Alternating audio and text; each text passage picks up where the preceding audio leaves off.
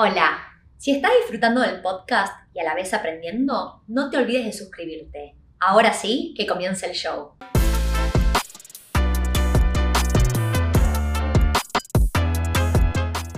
Hola a todos, mi nombre es Tiffy Rubinat. Bienvenidos al podcast de Wealth en Español.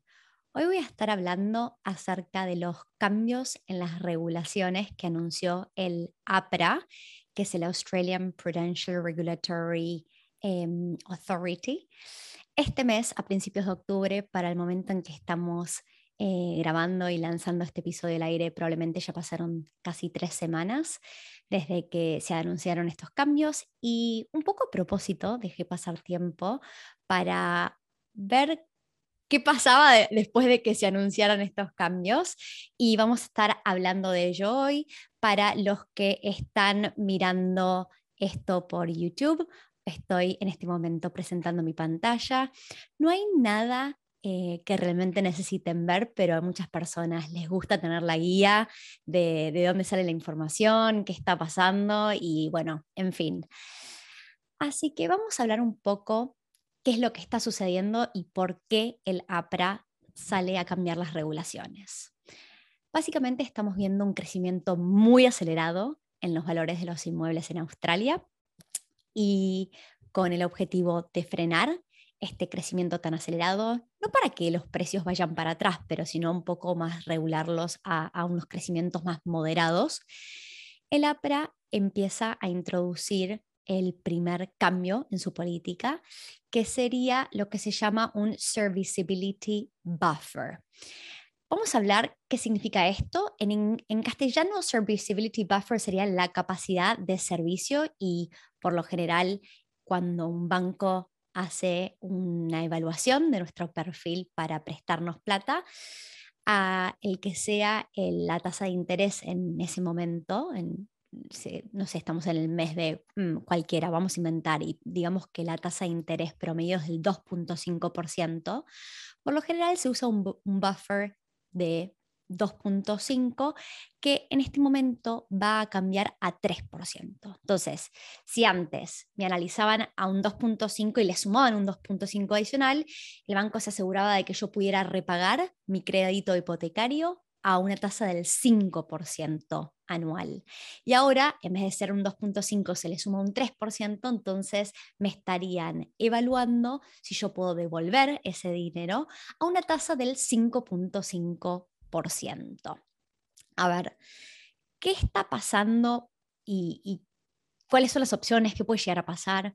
Primero y principal, uno creería que una de las formas de reducir la cantidad de personas que piden préstamos para comprar propiedades es subiendo las tasas de interés. Y es cierto, esa es una forma de lograrlo, simplemente que si el RBA, que es el Reserve Bank de Australia, modificara las tasas de interés, lo que pasaría es que afectaría no solo a la industria inmobiliaria, sino que también tendría un impacto gigante en la economía total de Australia. Y eso no está dentro de las posibilidades en estos momentos, em, saliendo de una pandemia, queriendo reactivar una economía, por abrir las fronteras. La verdad es que no estamos cerca de que el RBA o el Reserve Bank de Australia suba las tasas de interés. Con lo cual, tienen que buscar otras regulaciones que se llaman Macro Prudential Regulations em, para poder tener un impacto en la industria inmobiliaria y cómo crecen los valores de los inmuebles, que no sea tocando las tasas de interés. Con lo cual, este sería el primer cambio hacia eso y la verdad es que em, va a entrar en, la práctica el 31 de octubre, o sea, estamos a unos días de que entre en vigencia este cambio. Y la verdad es que, pensemos en la práctica qué significa esto. Básicamente, si antes una persona tenía la capacidad de endeudamiento de, digamos, un millón de dólares, el APRA considera que con este cambio el monto total que le prestarían a esa misma persona se reduciría en aproximadamente un 5%.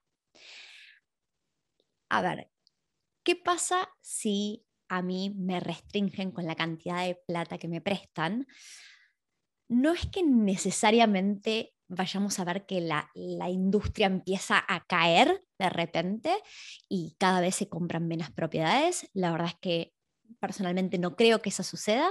Sí creo que va a haber un cambio hacia, sobre todo los inversores que estaban pensando en comprar propiedades por ahí un poco más caras, querer ir por algo un poco más asequible, más affordable. Entonces, esto es interesante porque cuando yo pienso dónde encuentro ese affordability, dónde encuentro la asequibilidad, básicamente viene de dos maneras. Puede ser por distancia, alejándome de los centros, o por densidad. Obviamente un departamento es más barato que una casa. Entonces, cuando yo pienso qué son esos tipos de productos o de propiedades que pueden ser impactados positivamente, porque va a haber un, cambio en mayor demanda hacia ellos, pienso en, por un lado, los, departamentos y todo lo que está cerca de la ciudad probablemente fue lo que más sufrió durante la pandemia, con las fronteras cerradas. Em, dejó de entrar muchos de los eh, inmigrantes que suelen alquilar esos departamentos más cerca de la ciudad, con lo cual en el último año y medio hubo una mayor demanda por todo lo que son casas y propiedades más grandes y un poquito más alejadas de la ciudad. Y los departamentos no crecieron en la misma medida que las casas. La brecha se abrió, con lo cual cada vez se vuelve más inaccesible comprar una casa versus un departamento. Ahora eh, los departamentos tienen ese catch-up que hacer y con estas restricciones, si se baja la cantidad de deuda a la cual uno puede acceder, entonces tengo que inclinarme a ir por las cosas un poco más baratas y volver hacia los departamentos cuando se estén en simultáneo abriendo las fronteras, le da una muy buena oportunidad a los departamentos empezar a compensar y hacer catch-up de precios por, por lo que se abrió la brecha en el último año y medio. Adicionalmente, estamos viendo que eh, post pandemia, la gente cada vez aprecia mucho más lo que es el espacio, está dispuesta por ahí a irse un poquito más lejos de la ciudad. Si yo antes tenía que ir a la oficina cinco días a la semana, puede que mi nuevo normal sea no ir a la oficina o ir dos o tres veces, con lo cual estoy dispuesto a hacer un, en inglés un commute, sería un, un trayecto de ir y volver a la oficina un poquito más largo. Si yo antes quería ir en 20, 30 minutos, puede que ahora esté dispuesta a hacerlo en 40, con la oportunidad de, si me muevo un poquito más lejos, accedo a más cuartos, más espacio, un jardín y todo eso que yo ahora valoro mucho más después de haber pasado por una cuarentena. Sobre todo, estos anuncios suceden en simultáneo con las distintas ciudades saliendo de tres meses de cuarentena, ¿no? O sea, en Sydney acabamos de salir hace dos semanas de, más de 106 días de, cuarentena y la verdad es que em, el mercado está performando todavía muy fuertemente. Ahora tenemos nuevas libertades la verdad es que la temporada de la primavera-verano suele siempre ser todos los años una temporada fuerte de compra-venta de propiedades, con lo cual estamos viendo que como, como algo increíble, en el 2021, durante las cuarentenas, el sentimiento de los consumidores, y cuando lo consumidores, gente que está pensando en comprar propiedades, lo increíble es que el sentimiento no cayó durante la cuarentena, que es una locura, versus el 2020, que sí, durante el 2020 y las cuarentenas había mucha incertidumbre, la gente no sabía qué va a pasar, ¿no? Quiero esperar, quiero esperar a cuando se terminen los incentivos del gobierno para todas las personas que hubieran perdido su trabajo. Estaba JobKeeper, estaba JobSeeker. Yo hablaba con muchísimas personas que me decían, no, quiero esperar a septiembre, quiero esperar a marzo del año que viene, que anunciaron que se estiran los, los incentivos. Llegó septiembre, llegó marzo, Nada sucedió, de hecho el mercado empezó a despegar de una forma aceleradísima y durante el 2021 estuvimos en tres meses de cuarentena y así todo el sentimiento no cayó y la gente sigue pensando en comprar propiedades, en invertir. Justamente durante el 2021, durante el 2020 fueron mayormente las personas que estaban queriendo entrar por primera vez al mercado, eh, mayormente como propietarios, no como inversores, y eso fue lo que, lo que hizo que con todos los incentivos que estaba dando durante el 2020 el gobierno para incentivar a lo que se llama first home buyers a entrar al mercado, mucha gente eh, siguió comprando. Pero los inversores durante el 2020 se mantuvieron un poquito expectantes, ver qué pasa, espero y veo. Y durante el 2021 se empezaron a terminar esos incentivos del gobierno para las personas queriendo entrar al mercado y de repente los inversores viendo que el mercado estaba performando muy fuertemente, dijeron, bueno, ahora vamos a entrar. Y eso es lo que hizo que se acelerara el, la forma en que los precios empezaron a, cambiar. En marzo del 2021 llegamos probablemente al pico de mayor crecimiento mensual. El crecimiento mensual de, a total nacional Australia los, valores de los símbolos crecieron un 2.8%, ahora están creciendo más o menos al 1.5% mensual. Em, y también vimos que en abril se llevó a la menor cantidad de días en el mercado, de 21 días en las ciudades capitales. Ahora estamos en días en el mercado de las propiedades más o menos en promedio de 30. Casi todo sigue siendo poquísimos días para vender una propiedad de 30 días en el mercado, pero bueno, em, nada, el, tope y el momento de mayor eh, calor, power, hit en el mercado fue marzo-abril y ahora seguimos teniendo meses muy fuertes, no tan fuertes como marzo. Entonces, lo que está pasando es que los precios siguen creciendo, de hecho, hace unas hace más o menos cinco semanas atrás hice un podcast con el análisis de mercado y una de las cifras que a mí me voló la cabeza cuando miré cuánto creció en dólares en los últimos 12 meses las propiedades a nivel nacional fue de 100 mil dólares, un poquito más de 100 mil dólares, que obviamente los sueldos no crecen en esa medida. De hecho, lo que se hablaba era que las propiedades habían crecido 10 veces más que los sueldos en el último año y eso es eh, algo complicado porque nosotros no podemos ahorrar al ritmo en que crecen las propiedades, pero con todo esto que está sucediendo y lo caliente que está el mercado, el APRA dice, bueno, vamos a intervenir y vamos a empezar a restringir, por sobre todo queremos asegurarnos de que los inversores, que cada vez están entrando más y más al mercado, eh, no estén comprando por arriba de su capacidad y por eso estamos on top de todas las reglas de préstamos responsables que se introdujeron a raíz del 2007-2008 y lo que fue el GFC, el Global Financial Crisis, que realmente no impactó a Australia, pero sí hizo que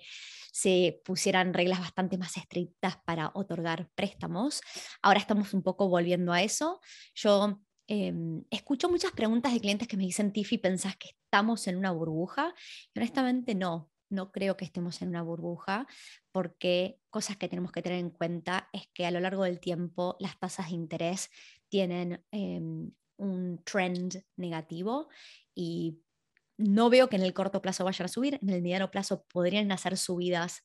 en las tasas de interés, pero sobre periodos largos las tasas de interés siguen y siguen bajando en el tiempo. Con lo cual, es verdad, los precios son muchísimo más caros que hace 10 años atrás, pero por otro lado las tasas de interés son muchísimo más bajas que hace 10 años atrás. Entonces, si empezamos a, a, juntar todo lo que está sucediendo en Australia, se terminaron las cuarentenas, hay nuevas libertades, ya estamos hablando de que se abren las fronteras a partir de diciembre, estamos viendo que las personas que durante los últimos, el último año y medio, dos años, no pudieron gastar la plata que habitualmente gastan en salidas, en viajes, tienen un nivel de efectivo bastante superior al que suelen tener en el tiempo. Y entonces, eh, con tasas de interés tan bajas, realmente eh, no queda otra o es una buena motivación ir a invertir en propiedades. A ver, mi mensaje hacia todos ustedes que están mirando este video y me dicen, bueno, Tiffy, con esta información, ¿qué hago? Primero y principal, yo siempre digo que uno tiene que ser medido, hay que tener cautela, no tienes ningún sentido salir a comprar algo rápido solo para poder usar mayor eh, posibilidad de endeudamiento. Eh, no, tiene sentido. También esta, esta restricción no nos afecta demasiado, que nos presten un 5% más menos. no está bueno que nos bajen la capacidad de préstamo, pero es lo que es y podemos seguir comprando. Entonces, apurarse no, no tiene sentido a mí me parece que estas son eh, indicaciones tempranas de lo que se viene y no creo que sea cada vez más fácil, sino probablemente cada vez un poquito más difícil comprar propiedades, con lo cual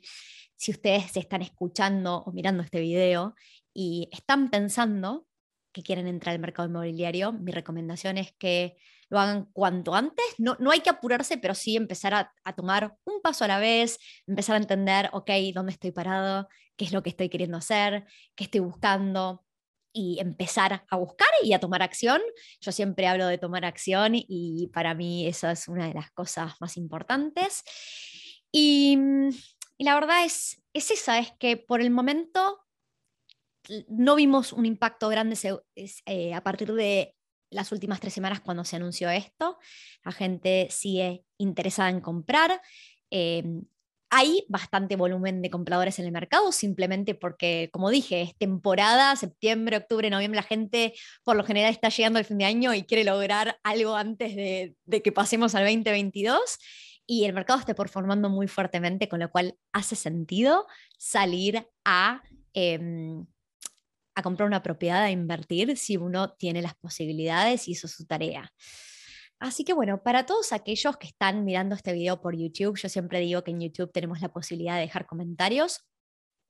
Primero y principal, quiero entender em, si habían escuchado de estos cambios en regulaciones. Quiero saber eh, si creen que les va a impactar a ustedes, si lo que les estoy comentando hace que quieran em, salir a comprar más rápido, menos rápido, no les cambia. Pero la verdad es que está bueno entender todos entendemos la información de, formas distintas, eh, nos impacta de manera emocional distinta a la TIF inversora que quiere ser mejor inversora cuando deja las emociones de lado. Eh, escucho de estos cambios en regulaciones y quiero salir a comprar cuanto antes me agarra un ataque, o sea, entiendo que después tengo que tomar un paso atrás y decir, Tifi, es lo que es y siempre le vamos a encontrar la manera de invertir, siempre es un buen momento para comprar propiedades, pero bueno, cada vez se hace más difícil, no más fácil, y por eso en, una estrategia de inversión, por ahí yo tengo una estrategia bastante agresiva y quiero comprar la mayor cantidad de propiedades lo antes posible, con lo cual escucho esto y me empiezo a desesperar un poquito, después digo, calma, calma, vamos a seguir, esto me empuja para seguir queriendo hacer las cosas cuanto antes, obviamente de manera prudente. Así que em, escucho sus comentarios. Si tienen preguntas, las pueden hacer abajo. De vuelta, esto no es asesoría financiera, ni, ni, ni, económica, ni legal, ni nada del estilo. Es simplemente Tiffy, eh, que está en contacto todos los días con las nuevas regulaciones y anuncios que hace el gobierno, el, Reserve Bank de Australia, el APRA, y que por ahí no todos nos enteramos de lo que está sucediendo, trayéndoles la, última información o una actualización de lo que está pasando durante el mes de octubre en el mercado y obviamente eh, queriendo escuchar cómo se toman ustedes esta noticia. Así que les mando un saludo y hasta la próxima.